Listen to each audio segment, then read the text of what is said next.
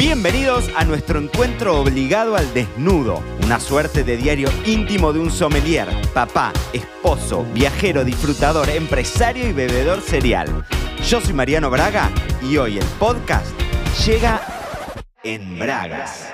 Viernes 2 de diciembre de 2022 y te doy la bienvenida a un nuevo episodio Me lo dijo Braga, el podcast en Braga. Muy bienvenidos a todos. Hoy sí me escuchan bien con el micrófono. Estoy en el living de casa, de vuelta en Marbella. Recién llegado de Argentina después de una semana espectacular. Si no han escuchado el episodio del viernes pasado, escúchenlo. No me van a escuchar mm, con la voz muy linda, pero me van a escuchar cansado y feliz de lo que fue la semana pasada. Y acabo, pero acabo. O sea, estoy grabándolo eh, son las 13.09 y hace tres minutos que terminé de grabar el episodio del próximo miércoles con Andy Donadio. Nunca sé, le voy a preguntar a, Andy si es Donadio o Donadio, porque a algunos le decimos Donadio, otros le dicen Donadio, pero Andy es la flamante nueva, la nueva flamante y rimbombante mejor sommelier de Argentina. Eh, salió elegida hace exactamente una semana bajo un teatro lleno en el Teatro Independencia de Mendoza eh, y la verdad que fue una fiesta espectacular. Algo les conté el viernes pasado de cómo se iba dando porque bueno, cuando grabé el episodio todavía no conocíamos a la ganadora y la rompió Andy, la verdad que fue, fue espectacular. Si tienen ganas se meten en YouTube y pueden ver en la cuenta de la Asociación Argentina de Sommeliers, en la cuenta de YouTube pueden ver la final que valió muchísimo la pena, vale mucho la pena que se sienten ahí a mirarlo y ver el desempeño de Andy, así que estuvimos conversando recién eh, para el podcast y lo van a escuchar el próximo, el próximo miércoles. Y las reflexiones de nuestro viernes en Braga tienen mucho que ver con algo que conversamos recién con Andy, que era un tema que yo tenía pendiente de charlarlo con ustedes, que van a ver que hay algunas de las cuestiones que ya hemos hablado, pero, pero que ahora conversando con Andy, nos contó un poco, no me quiero adelantar porque lo van a escuchar el miércoles, pero eh, conversamos un poco sobre la cuarta vez era que Andy participaba, ¿no? Estoy casi convencido, fue la tercera vez que llegó a la final, y, pero es la cuarta vez que se presentaba a participar, ¿no? Y cómo eso había influido en que esta cuarta vez haya sido la vencida y se haya consagrado como la mejor sommelier de Argentina y que se vaya ahora en unos meses, en febrero, principios de febrero, que se hace el Mundial de Sommeliers en París eh, va a estar ahí representándonos a todos los, argentinos. Y mm, con esta idea de que Andy se presenta por cuarta vez y como nos contaba, es, mamá de una gorda que tiene un año apenas cumplido y cómo hizo para mm, mezclar o para poder, eh, digamos, ese engranaje entre los tiempos de la familia, los tiempos de uno, los tiempos del trabajo, los tiempos del estudio que no era fácil, ¿no? Y cómo armarse un cronograma o cómo armarse esa estructura y demás, pero siempre apostando y visualizándolo y en el largo plazo y machacando y dándole y dándole y dándole, así como ella se presentó cuatro veces. Eh, y hay un concepto que creo estuve buscando a ver si lo habíamos charlado en algún episodio en Braga. Sí creo que no, yo no lo recuerdo y si lo recuerdo y me repito, ustedes me sabrán eh, perdonar, que es el concepto de la paciencia estratégica. La paciencia estratégica. La estrategia, siempre cuando hablamos de estrategia, hablamos en el largo plazo, ¿no? Cuando queremos algo que tenemos como un objetivo que está trazado siempre en el largo plazo, algo que no, no, no vamos a ver un resultado ya esta semana, este mes o dentro de dos meses. Quizás son pequeñas semillas que uno va plantando y que esto uno lo ve muy reflejado a nivel laboral, semillitas que uno va plantando y que quizás el resultado lo terminas viendo después de mucho tiempo. Em, a veces sucede esto cuando, cuando uno está desarrollando marcas, ¿no? Sean marcas personales o marcas profesionales, en donde el resultado vos lo ves en el largo plazo. Cuando nosotros asesoramos en la agencia a, a empresas que están trabajando, por ejemplo, sus redes sociales y demás, siempre hacemos hincapié en una metodología que desarrollamos nosotros y el último de los conceptos que analiza esa metodología es la constancia, en poder hacer cosas que sean sostenibles en el tiempo y reales. Andy me contaba que me dice, yo me armé un cronograma que era real, que era posible. Yo sabía que tenía que estudiar dos horas por día, tenía eso que hacerlo convivir con lavar los platos, con ser mamá, con trabajar, con tener mi tiempo en la pareja, con salir a comerme un asado si es que me invitaban mis amigos, y cómo eso engranarlo dentro de una cotidianeidad, que a veces es la gran dificultad, ¿no? El tema de mantener una conducta a lo largo del tiempo. Y cuando uno no mantiene las conductas a lo largo del tiempo, piénsenlo en una dieta, decís, bueno, eh, arranco el lunes, arrancás el lunes, el martes, el miércoles, el jueves la tiraste al demonio, el miércoles te estás clavando un Big Mac. Genial. Eso mismo también sucede con el trabajo. Cuando vos decís, bueno, no hay cosas que quiero torcer o con las mismas cosas de uno, ¿no? Si nos ponemos a, penetrar en el desarrollo personal, decir, bueno, cosas que quiero cambiar, esto que no me gusta más de mí, que no quiero hacer, y intento mantener, y ya una vez que me fui del camino y que pisé el pasto, digo, bueno, chao, a la mierda todo, ¿no?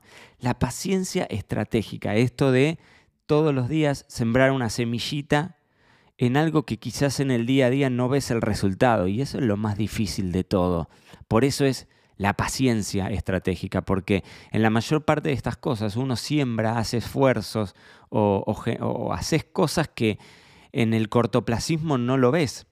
Y la diferencia, muchas veces, esto, he escuchado un par de podcasts interesantes que hablan del tema, muchas veces el resultado o, el éxito, medido en lo que cada uno entienda como éxito, ¿no? Pero el éxito de lograr algo, de alcanzar esa meta, sea algo profesional o sea algo personal, tiene que ver con machacar a lo largo del tiempo, con ser paciente y ver el largo plazo.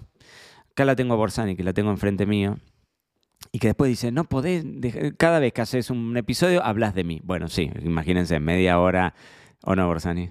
¿Querés, ah, ¿Querés aparecer en el podcast de hoy? No. No, no se, no se te escucha, no se te escucha, estás lejos y el micrófono nos toma, toma muy cerca. Eh, y Borsani dice, cada vez que, hablas de mí, hablas de mí. Bueno, pero esto es algo que nosotros hablamos mucho, ¿no? El tema de apuntar a largo plazo. Y una frase que ahora está de moda a nivel mundial es confiar en el proceso, ¿no? A veces es difícil cuando no ves el resultado en el corto plazo, sea lo que sea. Suponte que estás en una situación en donde vos en tu empresa querés cambiar el tipo de cliente que tenés. Le estoy hablando mucho ahora este, este, este último tiempo, no, no por nosotros, sino con, con gente amiga que está ante situaciones en donde les va muy bien con sus negocios pero tienen clientes chotos, con perdón de la expresión. Clientes que son problemáticos, clientes que no pagan bien, clientes que te dan vueltas, clientes, ¿no? Que... Y a veces cuando vos tenés la soga al cuello y económicamente necesitas cerrar acuerdos y tener, y, sí, tener plata en el bolsillo, tener la caja saneada, es muy difícil poder ver el largo plazo y decir, no, este es un cliente al que le voy a decir que no. Últimamente nosotros estamos diciéndole que no a varios clientes por esta situación y yo creo que es un cambio de perspectiva sumamente interesante en el hecho de decir, bueno, a vos te tiene que servir, pero a mí también como dueño de la empresa me tiene que servir, ¿no? Y esta confianza en el proceso a veces está muy planteado en el largo plazo, porque si vos en el día a día necesitas pagar la estructura de tu vida o de tu empresa, es muy difícil poder pasar por alto el, no quedarte, digamos, obnubilado por la posibilidad de cerrar un negocio que quizás es cortoplacista, porque quizás eh, te va a traer dolores de cabeza y demás, pero te va a traer el dinero en ese momento, en vez de decir, no, voy a elegirlo yo y en base a esa elección de mis clientes voy a dedicarle el tiempo a clientes que realmente para mí son valiosos. Confiar en el proceso es difícil y confiar en el proceso a veces tiene que ver con esto de, la impaciencia en, vista en, el largo plazo. En algún momento yo les conté de un, eh, de un influencer que le hicieron una pregunta por Instagram, ¿no? en unas historias de, Instagram, y le, y le pusieron, che, ¿vos vivís de ser influencer? Y el tipo le respondió, sí, y solo me costó 10 años. Y me parece que es letal eso. ¿Sí? Y solo me costó 10 años. El tema es que entre que vos estés boludeando con el celular en la mano y que puedas vivir de ser un influencer, tienen que pasar 10 años. Porque no hay atajos ante esas cosas. Es decir, las cosas que realmente cambian, cambian todo. O sea, Cambia, sea un hábito tuyo, sea tu personalidad, sea una relación que tengas, sea el éxito en tu trabajo. Todo eso está montado en el largo plazo, en esa paciencia estratégica, en poder que, esto lo hablamos cuando hablábamos de, de hábitos, ¿no? Que lo que pasa en el medio no te obnubile, que el, que el, árbol no te tape el bosque, que puedas ver que hay una luz ahí al final del túnel, que quizás está lejana y que tenés que laburar mucho para, para llegar a esa luz y que en el mientras tanto no vas a tener un, un panorama tan claro, ¿no? Quizás eso le pasaba a Andy de decir, bueno, tuve que machacar desde 2014, creo que dijo Andy que estaba que estaba participando de estos concursos, ¿no?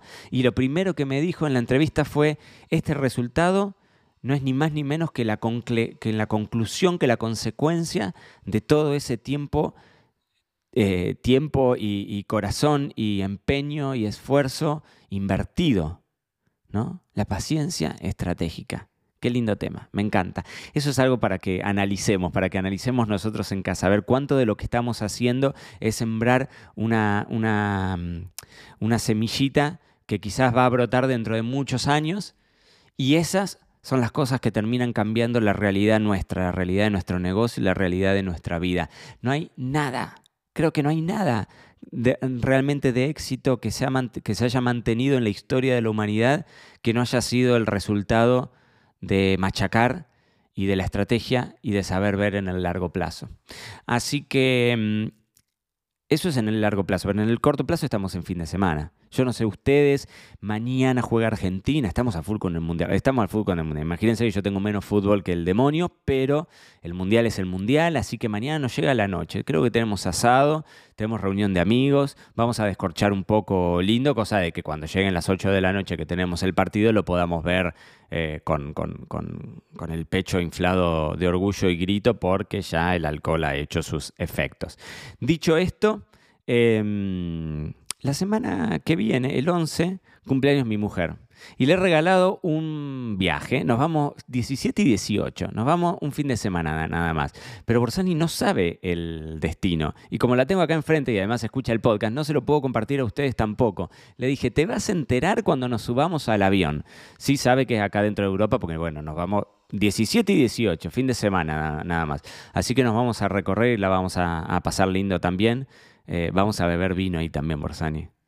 Sí, no, le estoy diciendo porque no le puedo tirar información, no le puedo decir si nos vamos a zona vitivinícola o no, pero la vamos a, a pasar lindo como corresponde. Y pretendo que ustedes también del otro lado la pasen muy bonito. Tenemos un fin de semana, muchísimas excusas de, disfrute y de descorche. Acá anuncian lluvia toda la semana, fresco, porque ya Marbella ha llegado el fresco, así que ya arrancó como la temporada del tinto, el fogón, que no, no tenemos en esta casa fogata, pero no importa, algo prenderemos fuego y si no, beberemos, porque ustedes saben que es fin de semana y nuestro cuerpo lo sabe.